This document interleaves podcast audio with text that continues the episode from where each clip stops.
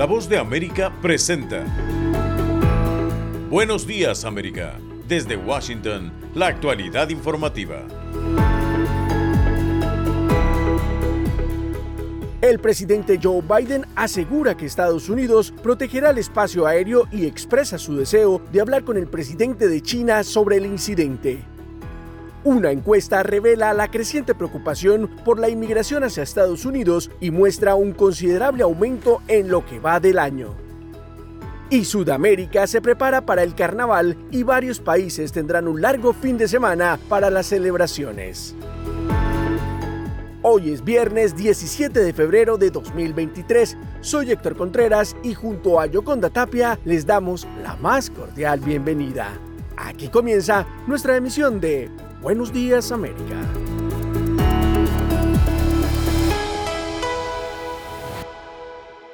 Estados Unidos prepara una nueva guía a seguir en caso de que un objeto aéreo sin identificar y que pueda suponer un peligro para la seguridad nacional cruce el espacio aéreo del país.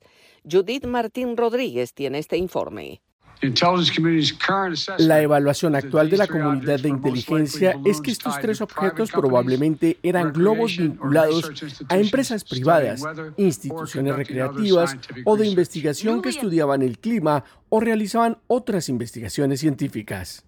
De este modo, el presidente Joe Biden zanjó el misterio en torno a los tres objetos aéreos que se registraron en cielo estadounidense y que fueron derribados siguiendo sus órdenes. Pese a que todavía no han sido identificados, el mandatario estadounidense desvinculó su relación con China y aseguró que no son ni ovnis ni globos espía de origen asiático. De este modo, lo más probable es que fueran objetos que no causaban ningún tipo de amenaza para la población estadounidense y que fueron abatidos por cazas aéreos cuyos misiles cuestan 4 mil dólares. Sin embargo, lejos de disculparse, reiteró que si un objeto amenaza la seguridad del pueblo estadounidense, será derribado y también aprovechó para dirigirse a su máximo competidor, el presidente Xi Jinping, con relación al globo chino, que fue derribado unas semanas atrás. Una vez más, el mandatario tendió la mano al diálogo con China y aseguró que no busca una nueva guerra fría, sino que su intención es establecer una competencia responsable alejada del conflicto. En tanto, y a raíz del incidente, desde la Casa Blanca trabajan para establecer nuevos parámetros de acción en caso de que un objeto detectado en el espacio aéreo del país pueda suponer un peligro.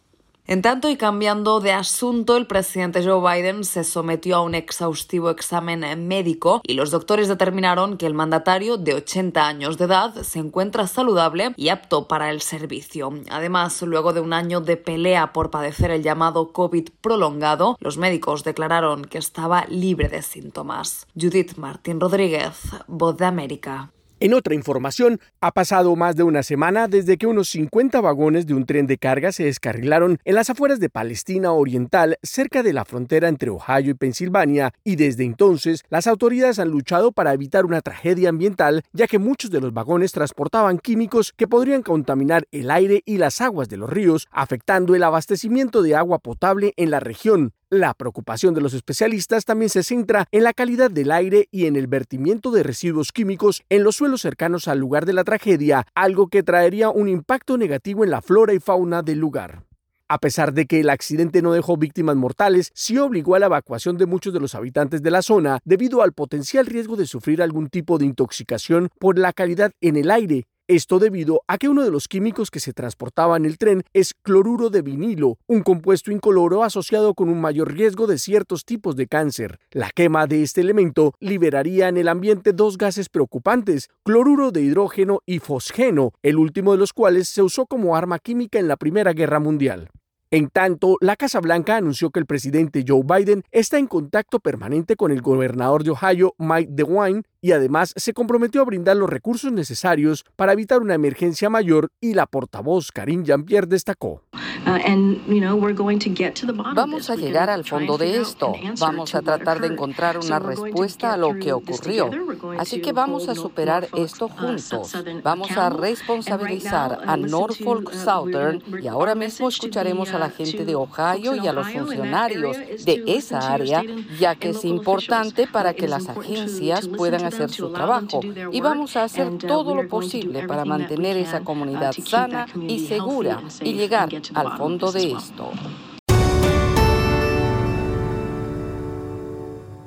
Los estadounidenses demócratas y republicanos expresan preocupación y desacuerdo con las cifras de inmigrantes en el país y una nueva encuesta de Gallup muestra que la satisfacción que ellos tienen con el nivel de inmigración a Estados Unidos ha caído a su punto más bajo en una década. La consulta muestra que alrededor del 63% de los encuestados dijeron que no estaban satisfechos con la inmigración y en enero de 2022 la satisfacción general con la inmigración se situaba en el 34%, mientras que para enero de este año el número se redujo a 28%. En 23 años de encuesta, el porcentaje de satisfacción más bajo, el 23%, se registró en 2007, mientras que el más alto fue del 41% en 2018. El deseo de menos inmigración aumentó en todas las líneas partidarias, pero el sentimiento se mantuvo más alto entre los republicanos. Según Gallup, en 2021, cuatro de cada diez republicanos dijo que creían que los niveles de inmigración eran demasiado altos. El número aumentó a casi seis de cada diez en 2022 y 2023. Esta última encuesta muestra que son siete de cada diez. Entre los demócratas, la insatisfacción de que la inmigración es demasiado alta también subió, desde el 2% en 2021 al 11% en 2022 y al 19% en enero de este año. Mientras tanto, los independientes también se mostraron insatisfechos con la inmigración. En 2021 era el 19% y en enero de este año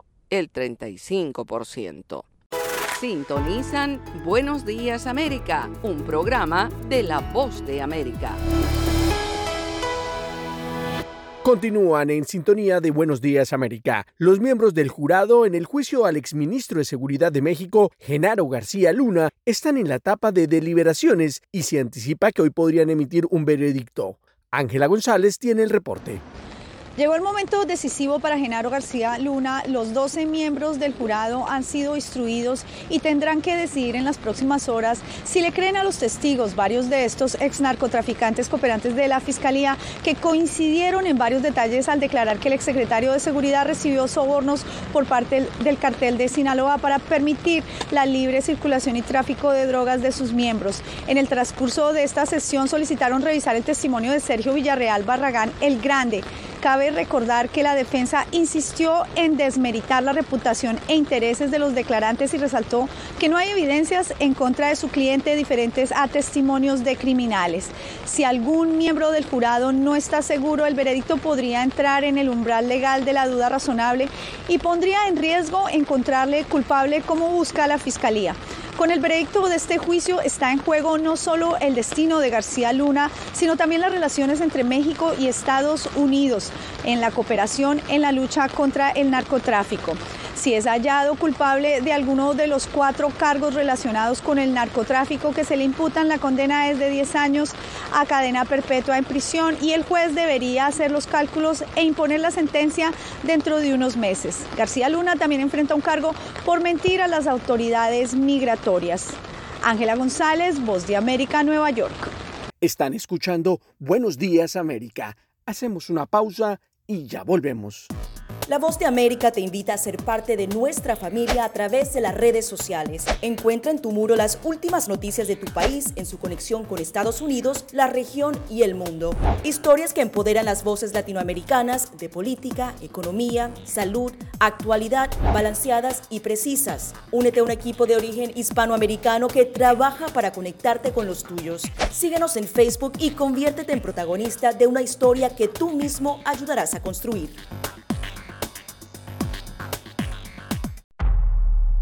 Desde la voz de América, la actualidad de la crisis en Ucrania. La guerra había comenzado.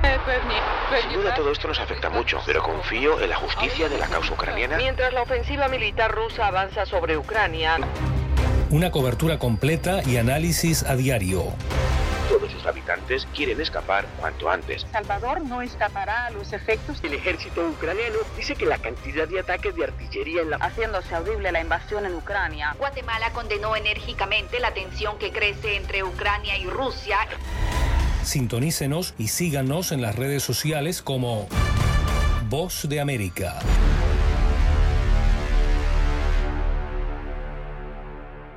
Sintonizan Buenos Días América y continuamos informando. En las instalaciones de la Voz de América en Washington, tres exprisioneros políticos nicaragüenses compartieron detalles inéditos sobre su tiempo en prisión, los retos que enfrentaron y sus perspectivas para el futuro. Diva Lizette Cash tiene un resumen de este encuentro. La manera en que nos sacaron fue increíble, o sea, fue una operación express. La Voz de América recibió a varios expatriados nicaragüenses acogidos por Estados Unidos. Samantha Padilla, de 23 años, una de las personas más jóvenes encarceladas en Nicaragua por razones políticas, explicó por qué el gobierno encarcela a la juventud. El régimen le tiene miedo a los jóvenes, porque los jóvenes vamos a ser los futuros presidentes, los futuros funcionarios, los futuros defensores, somos quien vamos a levantar el país. Medardo Mairena, un líder campesino que llevaba 13 años de cárcel de los 216 a los que había sido condenado, contó que perdió 81 libras de peso, equivalente a 37 kilos, pero su convicción nunca decayó. Nos arrebataron la calle, porque lo único que hacíamos era protestar, defender derechos humanos, entonces nos arrebataron la calle, pero no nuestra lucha, dije en ese entonces, y se convirtió en una lucha espiritual. Juan Lorenzo Holman, gerente del diario La Prensa, compartió qué hizo el grupo de prisioneros para sobrellevar meses en celdas sin luz, sin ventilación y sin contacto con el mundo exterior.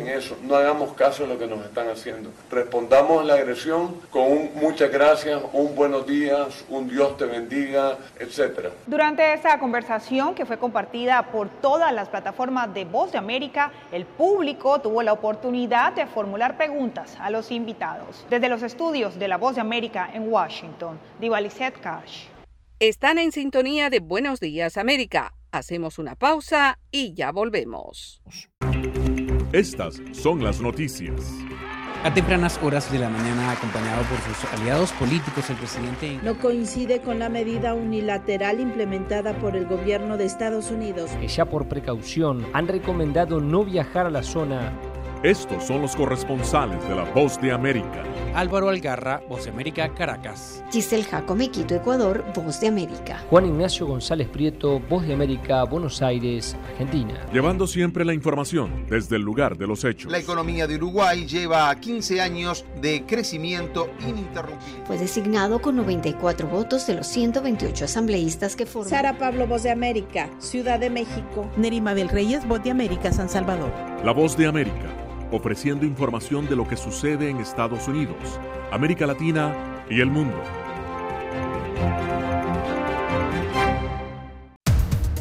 Los acontecimientos de Estados Unidos, América Latina y el mundo en 30 minutos. Con corresponsales en varios puntos del país.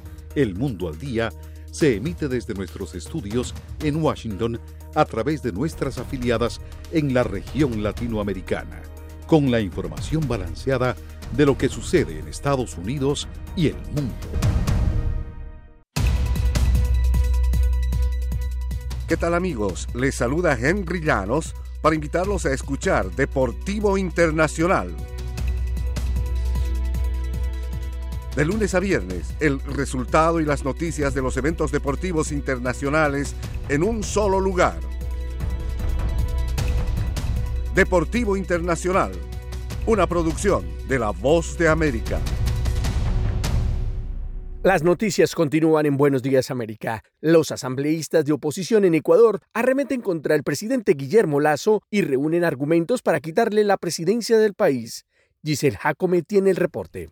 Haber perdido el referéndum en las ocho preguntas planteadas por el presidente Guillermo Lazo lo ha vuelto vulnerable y aunque ha llamado al diálogo y consenso, obtuvo una respuesta negativa absoluta de parte de sus opositores que buscan argumentos para mandarlo a casa. Frente a los casos de corrupción que aparentemente involucran a su cuñado Danilo Carrera, la oposición en la Asamblea Nacional no pierde tiempo y Viviana Veloz, presidenta de la Comisión Ocasional por la Verdad y representante del correísmo, lo acusa directamente. Tal parece que el presidente de la República no le importa dilapidar la poca credibilidad que aún tiene con la única finalidad de proteger a su vínculo más cercano, a su gran cuñado al señor Danilo Carrera Druet.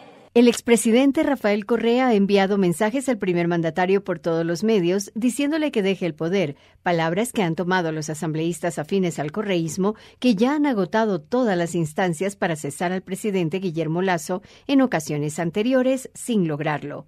Esta vez hablan de un juicio político, el constitucionalista André Benavides considera que las condiciones no estarían dadas para un juicio político, pues no se cumplen las causales para ello, y no solo depende de los asambleístas. La Constitución señala varios pasos. Que la Corte Constitucional haga un control de la admisibilidad de juicio político. El ministro de Gobierno Henry Cucalón mencionó que representará al primer mandatario en las indagaciones que se encuentra realizando la Comisión de la Verdad y les ha pedido a los legisladores racionalidad.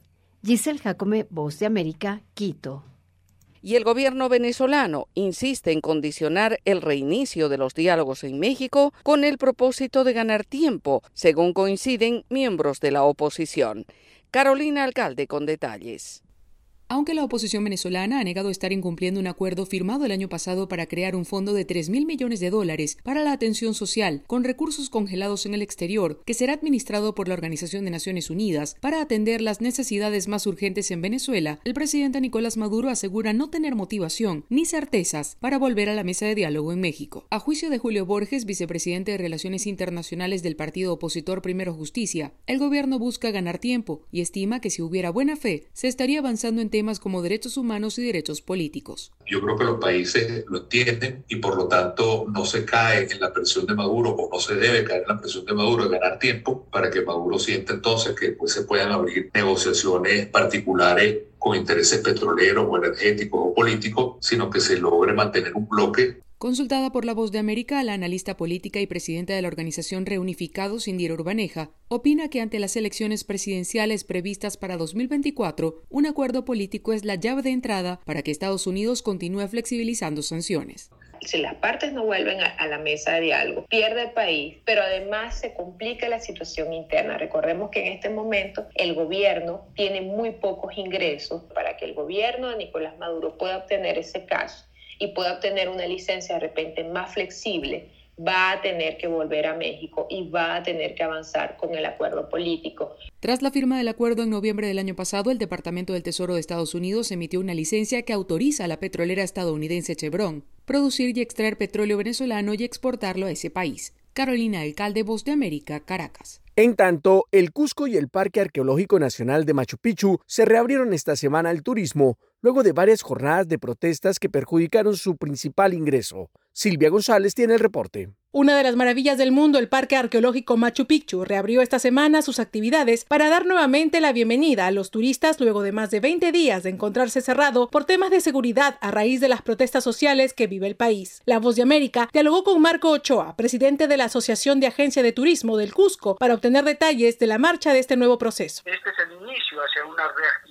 pero para que esto se consolide de modo sustancial, es necesario trabajar en un plan de pacificación en el cual están comprometidas las autoridades. Asimismo, Marco Ochoa hizo un llamado para que las autoridades den todas las garantías de seguridad para que el tránsito de los turistas no sea interrumpido, teniendo en cuenta que aún se escuchan convocatorias a paros y marchas. Por su parte, Diego Valle, guía turístico que trabaja en el área del Cusco por varios años, conversó con nosotros y dijo: Nos da esperanza, pero el turismo todavía no, no se activa. Entonces va a tomar tiempo. Por lo que he leído, ha habido acuerdos entre el Ollantaytambo, que es de donde sale una de las estaciones de tren, y Machu Picchu y toda la zona, porque también es el único medio de transporte entre los pueblos pequeños que están en el camino. Valle comenta que el comercio está reabriendo poco a poco, pero advierte que tomará meses recuperarse, ya que el 90% de las reservas turísticas fueron canceladas. Por su parte, la Cámara de Comercio Exterior de Cusco viene trabajando en la campaña Todos vuelven, que cuenta con la participación del sector público y privado para ofrecer descuentos y promociones tanto para visitantes extranjeros como nacionales. Cabe señalar que por el momento la empresa ferroviaria Peru Rail ha informado que el tren que cubre la ruta Ollantaytambo-Machu Picchu operará solo dos servicios por día, pero la próxima semana se irá regularizando hasta volver a su total normalidad. Silvia González, Voz de América, Perú.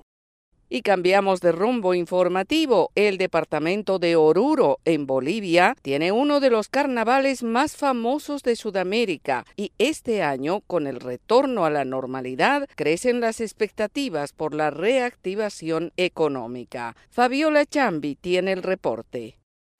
Desde hoy, miles de turistas nacionales y extranjeros se dirigen al departamento de Oruro, en el suroeste del país, donde este sábado se desarrollará la entrada folclórica, actividad central del carnaval boliviano que contará con la participación de más de 60 conjuntos y 80 mil bailarines. Después de las restricciones por la pandemia, este año se vuelve a la presencialidad, aunque teniendo en cuenta aún los cuidados sanitarios y el control de las vacunas, explicó a La Voz de América el presidente de la Asociación de Conjuntos Folclóricos de Oruro, Jacinto Quispaya.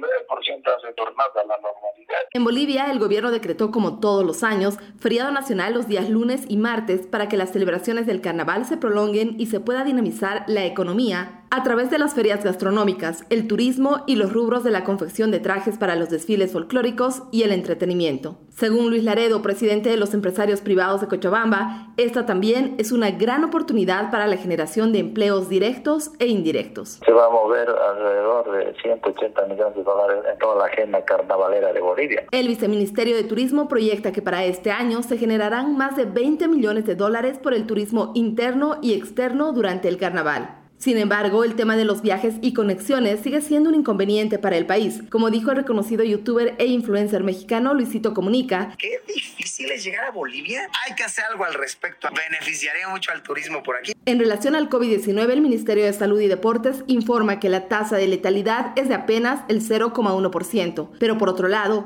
crece la alerta por los casos de dengue que se incrementan de manera preocupante en el país. Fabiola Chambi, Voz de América, Bolivia. Están escuchando Buenos Días América. Hacemos una pausa y ya volvemos. Desde la voz de América, la actualidad de la crisis en Ucrania. La guerra había comenzado. Sin duda todo esto nos afecta mucho, pero confío en la justicia de la causa ucraniana. Mientras la ofensiva militar rusa avanza sobre Ucrania. Una cobertura completa y análisis a diario. Sus habitantes quieren escapar cuanto antes. Salvador no escapará a los efectos. El ejército ucraniano dice que la cantidad de ataques de artillería en la... Haciéndose audible la invasión en Ucrania. Guatemala condenó enérgicamente la tensión que crece entre Ucrania y Rusia. Sintonícenos y síganos en las redes sociales como Voz de América.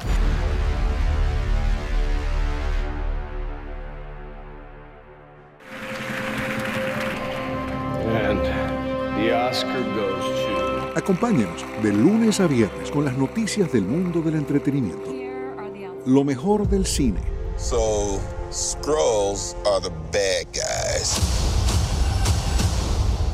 Los estrenos de Hollywood. I've never seen anything like this. Who am I? She's the last of her kind. So I'm 300 years old. A leader, you are. You have the most advanced weapon ever. Lo mejor en música. Las noticias del espectáculo. Lady Gaga declaró al diario The New York Times que se- el actor Alex Bowen dijo el miércoles que se inscribirá en un curso para- de lunes a viernes. El mundo del entretenimiento llega a ustedes desde los estudios de La Voz de América en Washington. Momento deportivo en La Voz de América. Les informa Henry Llanos. En el baloncesto de la NBA, si el capitán Giannis Antetokounmpo podría elegir a Luka Doncic, Nikola Jokic, Joel Embiid y Laurie Markkanen como compañeros de equipo en el juego de estrellas del domingo, sería como una selección resto del mundo en el encuentro estelar. Y esta es solo una de las varias posibilidades interesantes para los eventos del fin de semana en Salt Lake City.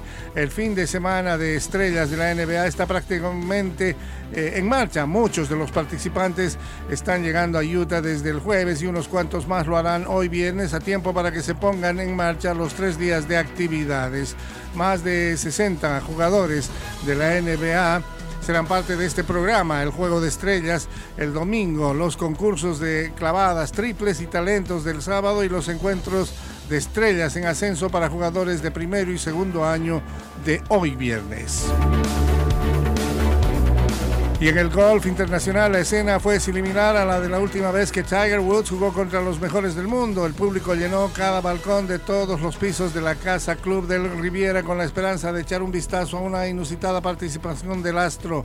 Y Tiger Woods se encargó de que esa multitud de curiosos hiciera más escándalo al final. Dio un espectáculo durante su primera competición en siete meses. Cerró con tres birdies consecutivos y una gran sonrisa tras firmar una tarjeta de 69 golpes, dos bajo par.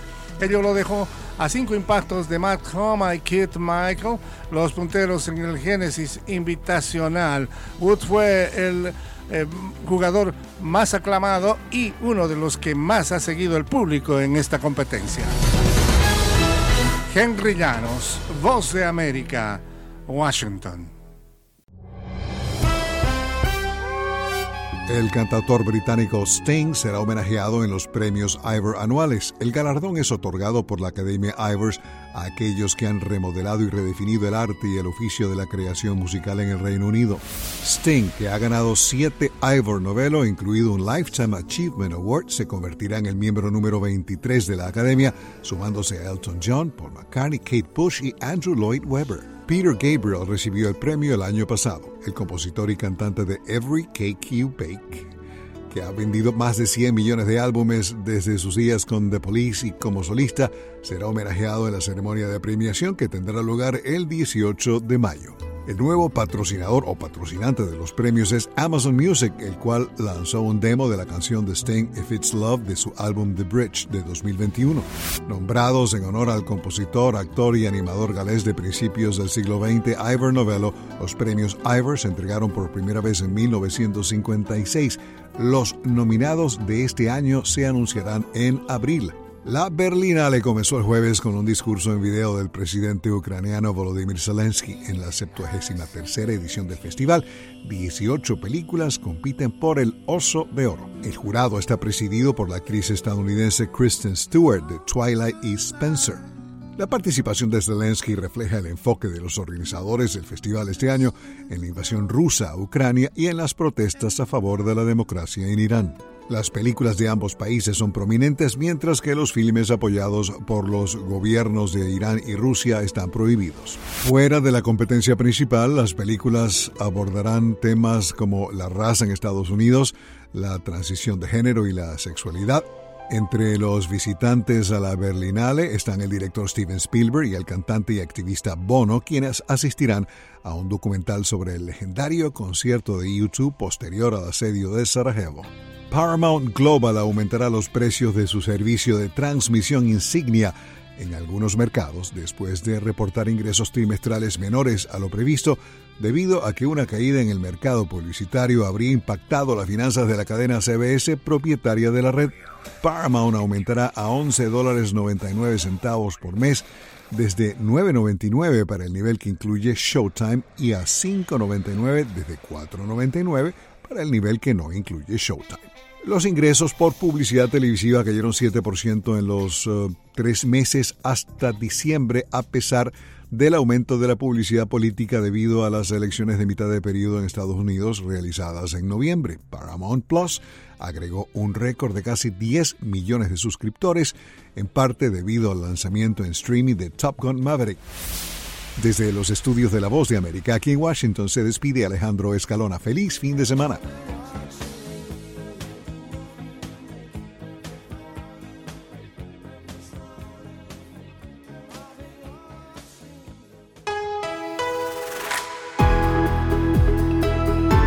Y así llegamos al final de Buenos Días América. Soy Yoconda Tapia y les agradezco el privilegio de la sintonía. Soy Héctor Contreras y les invito a conectarse con nuestra página web vozdeamerica.com o seguirnos en Twitter en arroba Voz. Hasta nuestra próxima emisión.